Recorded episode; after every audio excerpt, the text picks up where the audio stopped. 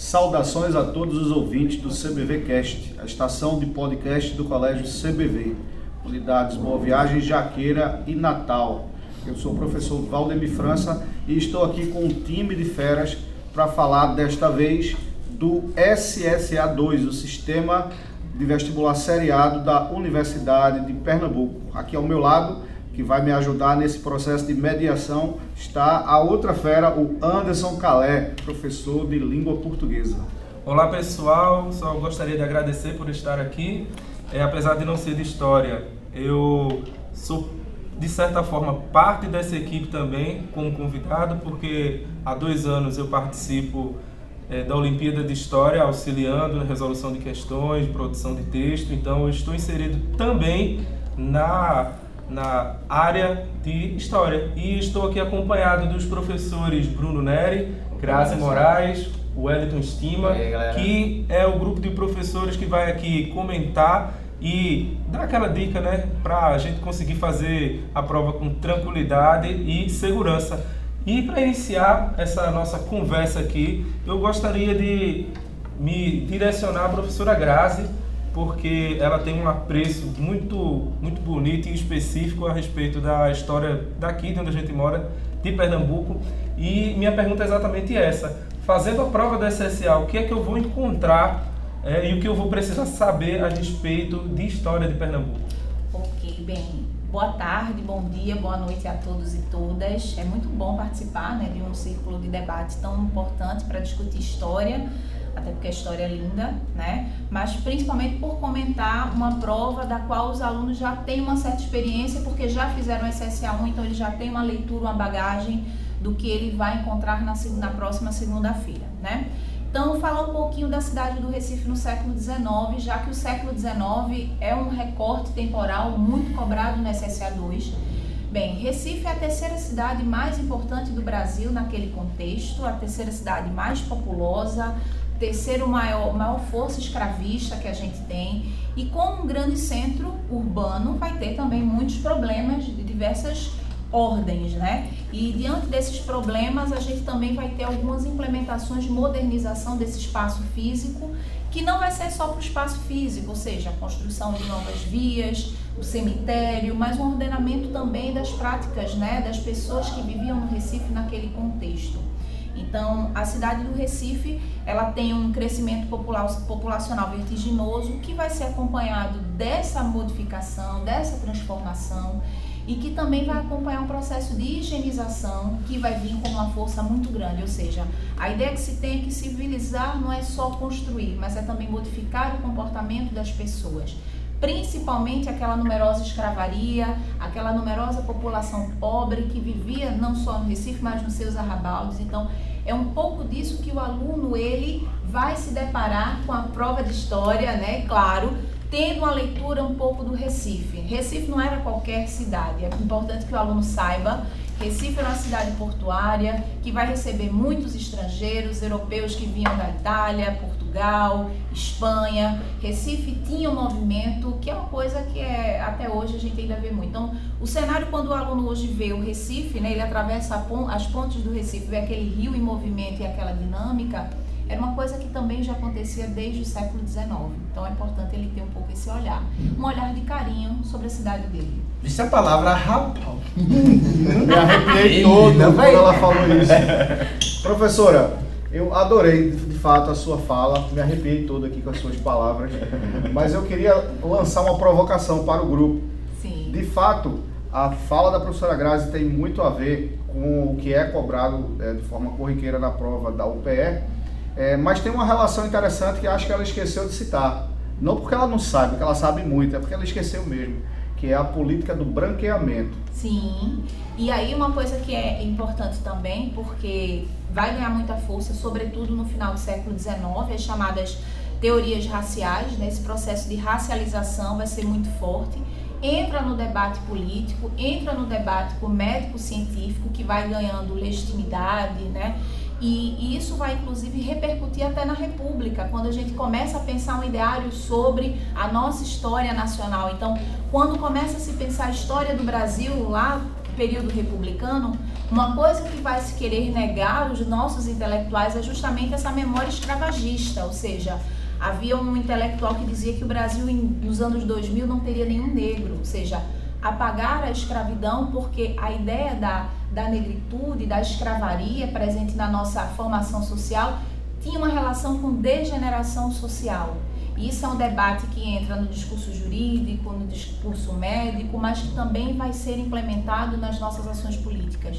Né? Isso é uma coisa que é bem importante, porque pega essa construção do 19 ao princípio do século 20. E é uma influência direta do que está rolando na Europa naquele Exato. momento, que está aqui influenciando diretamente o Brasil.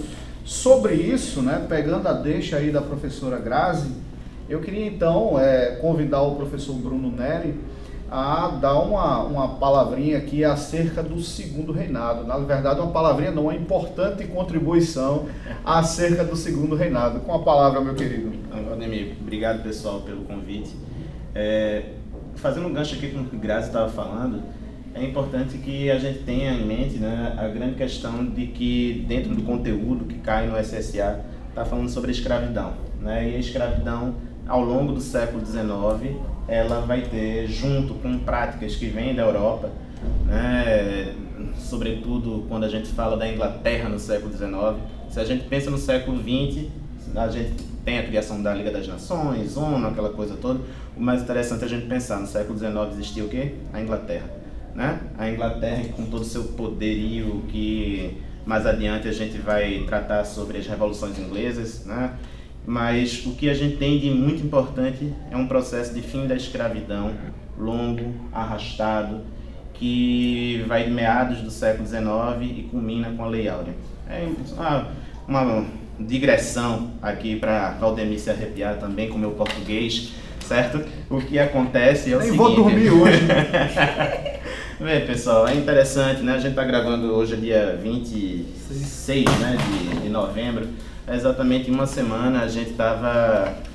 Exatamente não, há uma semana atrás a gente estava comemorando ou refletindo, para ser mais específico, sobre o 20 de novembro, Dia da Consciência Negra.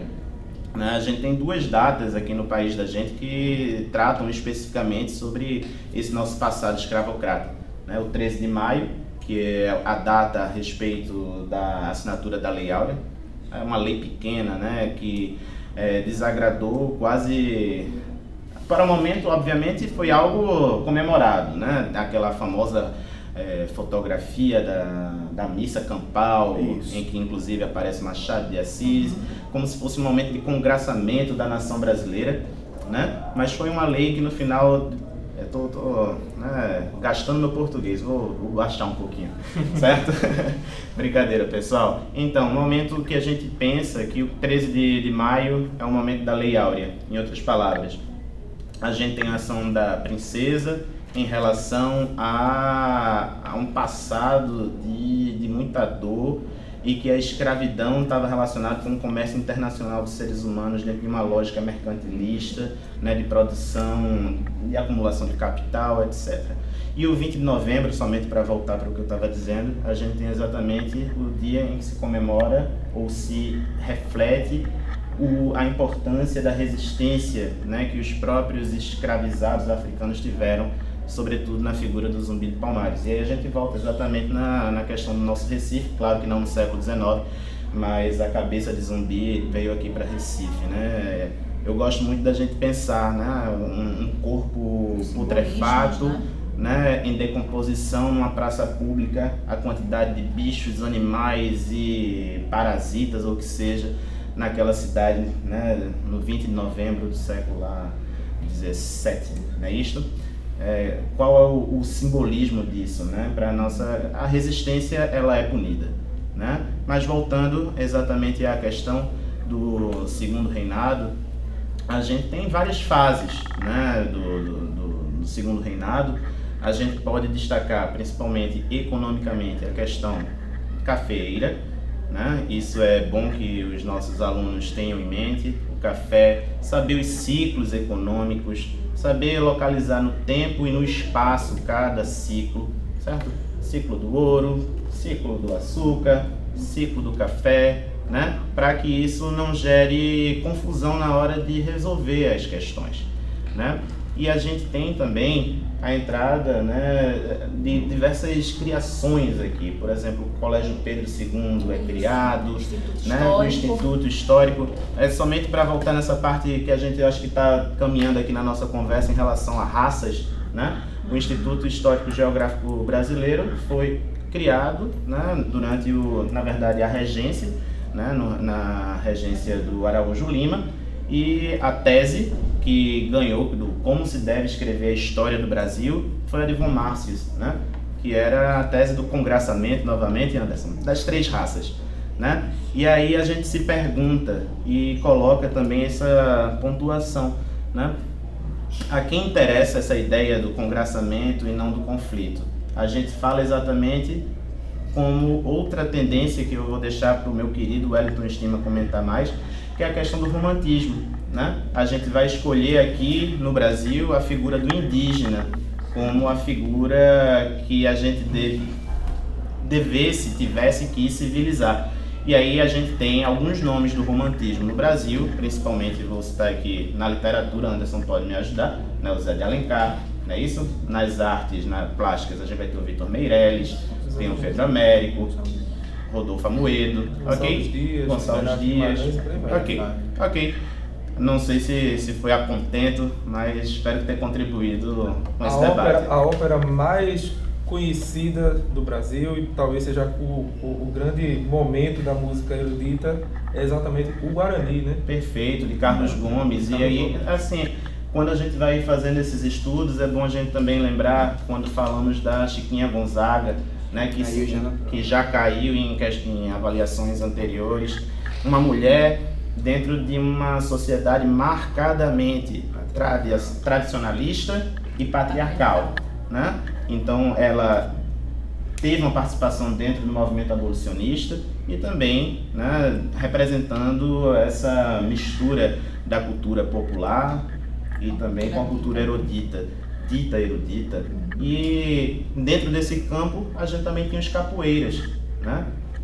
Tivemos o fim da, da escravidão, essa massa que foi legada à sua própria sorte e é engraçado, né? Como a gente pode dizer que os capoeiras eram vistos como os vagabundos, aí tínhamos lei de variagem, né? E há uma associação nesse período de transição do segundo reinado para a república, quando a gente fala né, dessas camadas populares sendo as camadas perigosas. É isso? Só, só uma coisa, a- a- dentro dessa perspectiva de lei de vadiagem, de perseguição às capoeiras e tal, é, é interessante a gente colocar também que a- a- os praticantes das religiões de matriz africana eram muito perseguidos e continuaram sendo perseguidos nos primeiros anos da República. Então é interessante a gente perceber que isso né, acaba fazendo com que a figura do, do terreiro, que é o local onde historicamente se pratica a religião de matriz africana, é né, uma, uma grande e interessante é, possibilidade de você enxergar o ontem e o hoje, porque nos dias de hoje nós temos aí vários grupos é, invadindo é, terreiros de matriz africana, africana para de- depredar, para agredir pessoas, enfim, para realmente é, destruir aquele espaço. Perfeito, Valdemir. Eu acho que é muito importante a gente pensar o ensino de história e também é, como a gente vê a história fazendo esses diálogos presente e passado, que eu acho que a gente atribui mais sentido ao próprio é, aprendizado né, de, de história. Essa fica como uma grande dica, claro, para a prova, mas também para a vida. Que história a gente conta?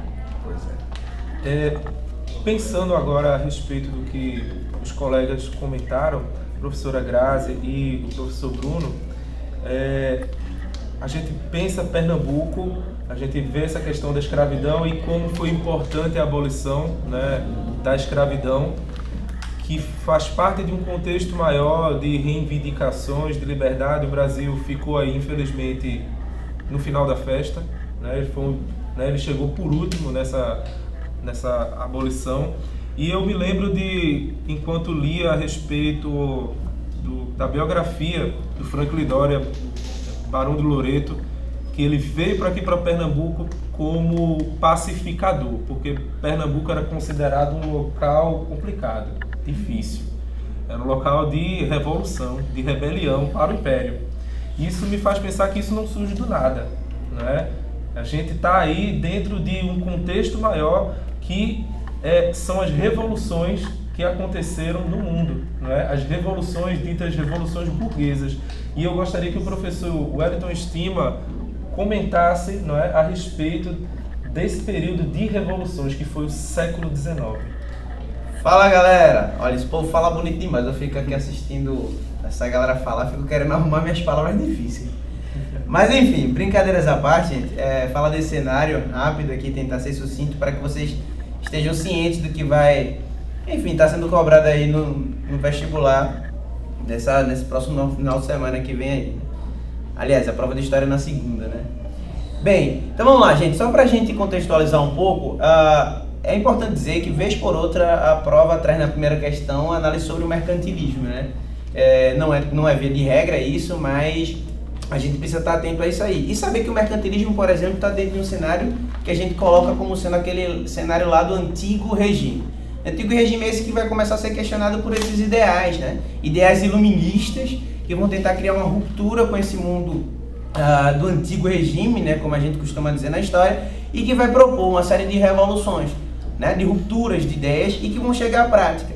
E aí vocês têm que estar cientes nesse cenário, gente, sobre todos os processos revolucionários, pelo menos os mais importantes para a historiografia, né?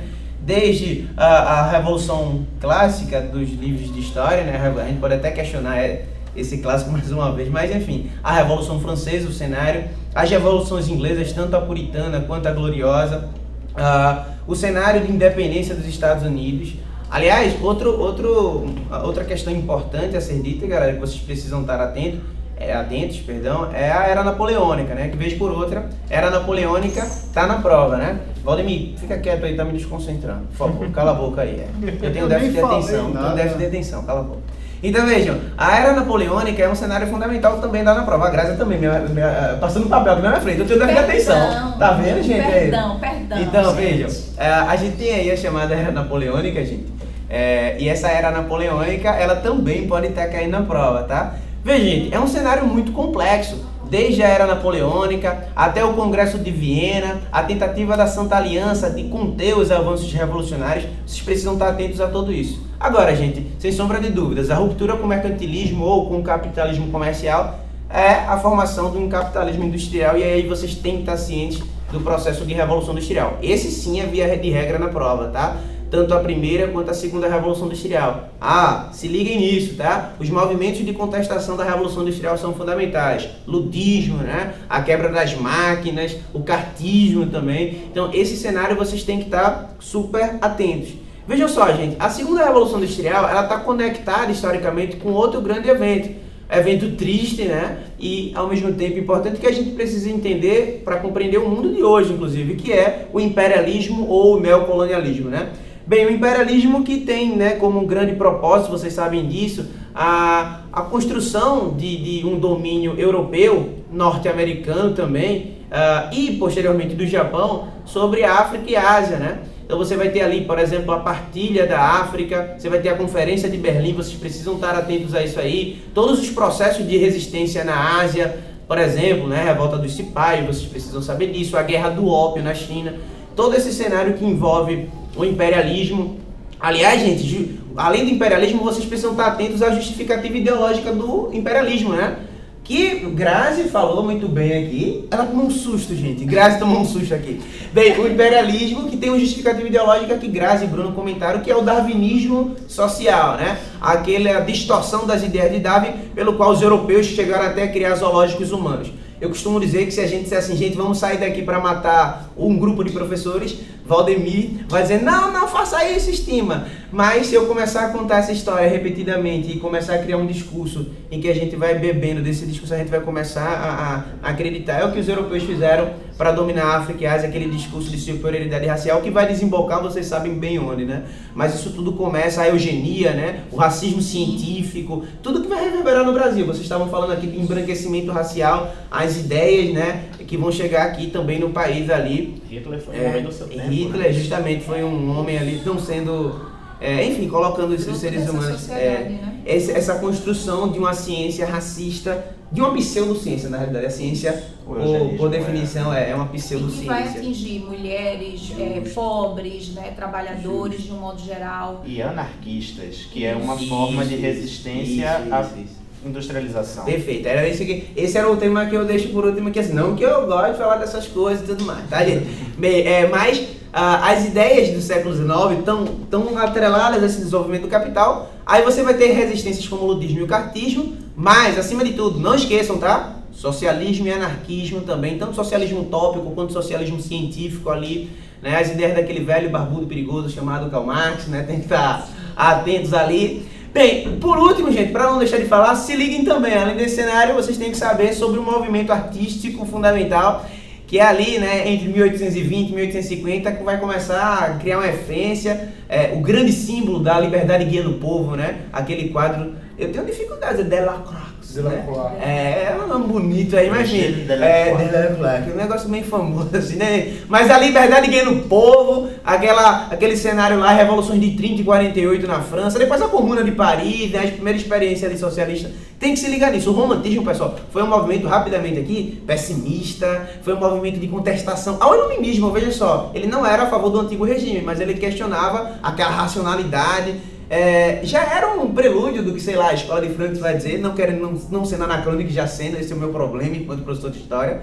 Mas enfim, se liguem, o romantismo vai tentar voltar, por isso ele tem uma pegada muitas vezes medieval, bucólica, né, antes ali, para a Idade Média, para reconstruir outro ideal de nação. Porque eles não queriam aquele ideal de nação que estava sendo construído lá no século XIX, era um outro cenário que eles queriam construir. Então se liguem, romantismo, pessoal, todo ano, nos três últimos anos, tá lá na prova. Então você tem que saber, o pessimismo, aquele cenário ah, ah, Histórico, né, das histórico representações das representações do, enfim, da primeira metade do século XIX, uma tentativa de reconstruir a nacionalidade, não a partir da racionalidade construída pelo ilumini- iluminismo, mas um retorno, a reconstrução do que seria uma nação ideal, né? E é muito compreensível que o, o romantismo caia nesses últimos três anos e continue sendo sempre importante, porque o romantismo não só foi um quadro mundial, mas também ele foi a base que sustentou né, a criação do, das, dos modelos de nações modernas. Isso. O do Brasil é fruto do Isso, romantismo. isso. Os escritores, os pensadores, Gonçalves Dias, Gonçalves né? Gonçalves Magalhães, né, Van Hagen, todo mundo ali, eles eram o quê? Românticos e eles pensavam uma maneira de o que é ser brasileiro. E aí a gente chega longe, a gente vai longe Anderson, e fica para outras eu queria conversas. somente pontuar uma coisinha do que o nosso querido Estima falou. É, em 1848, a gente tem aqui um último sopro né? né, ainda de contestação durante o segundo reinado, que é a praieira, né? E aí exatamente opondo os dois grandes grupos políticos, os liberais e os conservadores. Mas para a gente finalizar o- essa questão de data, 1848, não esquecer de outras duas em relação a Pernambuco. 1817, a Revolução, né, que é conhecida também dos padres, né, ou a Revolução Pernambucana, e temos 1824, a Confederação do Equador. Esta muito relacionada com o autoritarismo de Dom Pedro I, ligado exatamente com a nossa Constituição de 1824. Isso é um tema que nós podemos tratar com muito carinho para a prova de segunda-feira. Essas três revoluções. Perfeito. Só a Constituição de 1824 e o Poder Moderador já dá um podcast de mais de uma hora. Mas infelizmente o nosso tempo acabou, então eu queria, Que pena. de fato, pena. agradecer a presença do professor Anderson Calé, do professor Wellington Estima, da professora Grazi Moraes e do professor Bruno Neri. Lembrando que esse é o momento de se preparar para a prova, preparar a cabeça, preparar o físico para no final de semana estar bem, fazer a prova bem. Nós temos certeza que o aluno do CBV ele é capaz de fazer uma prova muito boa, sem deixar absolutamente nada a desejar, beleza? Nós estamos juntos, força e até mais. Se liga. Cheiro, Beijo, beijão, beijo, beijo, beijão. beijo. Com a gente.